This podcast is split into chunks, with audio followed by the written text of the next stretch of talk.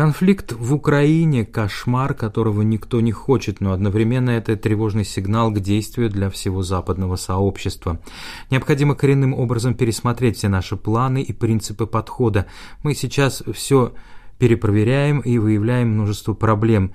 В чем и заключается цель любой ревизии. Одновременно мы понимаем, что к такого рода конфликтам наше сообщество не готово, и эту ситуацию невозможно изменить ни со дня на день, ни даже за целый год подчеркивает начальник генерального штаба армии Чешской Республики Карел Рехка. My jsme vlastně neměli možnost dlouhou dobu sledovat tenhle typ konfliktů.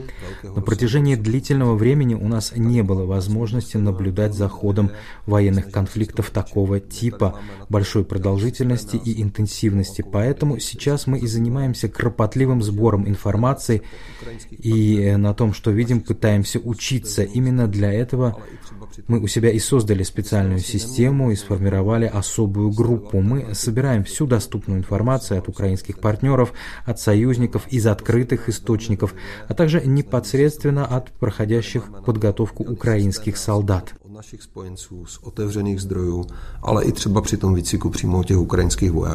Подчеркивает начальник чешского генштаба. На ход военных конфликтов сегодня, и что в еще большей степени касается возможных столкновений в будущем, подчеркивает Карл Рехко, влияет развитие технологий.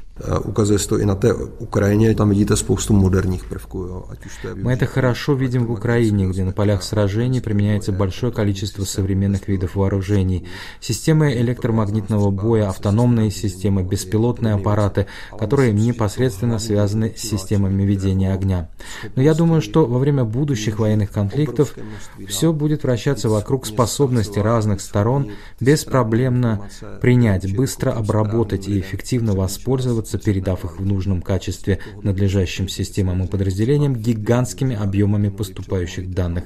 Для этого нам нужны самые современные технологии, например, искусственный интеллект, имеющий способность самообучения. В этом главное изменение, затрагивающее военный сегмент – способность пользоваться гигантскими объемами поступающих данных. Myslím si, že ta velká změna hlavní je. Именно поэтому генерал-майор Рехка ратует за принятие на вооружение чешских ВВС наиболее современных и технологичных истребителей пятого поколения F-35 Lightning II и размышляет о концепции развития в Чехии беспилотной авиации.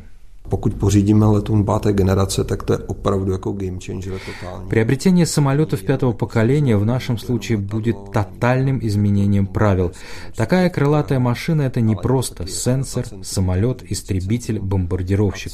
Одновременно это центр обработки данных и центр управления. Суть всего проекта именно в производстве и обработке огромного количества данных, что невероятно поднимет уровень нашей боеспособности. Одновременно мы говорим и о тесном взаимодействии взаимодействии со множеством иных сегментов. Если мы будем говорить о самолетах пятого поколения, чем и является F-35, то сразу же необходимо задуматься о достаточном количестве не только пилотов, но также и IT-специалистов, центров обработки данных, об операционных центрах, разворачиваемых непосредственно в зонах боевых действий и множестве иных аспектов. A další věci a to s tímhle s tím vším souvisí vlastně. Будущее чешских ВВС, уверен начальник генерального штаба Карл Рехка, связано с развитием не только сверхзвуковой истребительной авиации, но также дронов, которые во время возможных боевых операций могли бы взаимодействовать с F-35 Lightning, а также вертолетных подразделений. Чехия уже реализует проект освоения машин. Вайпер и Веном советской техники в структуре современной чешской армии уже места нет, и в ближайшее время она будет полностью заменена.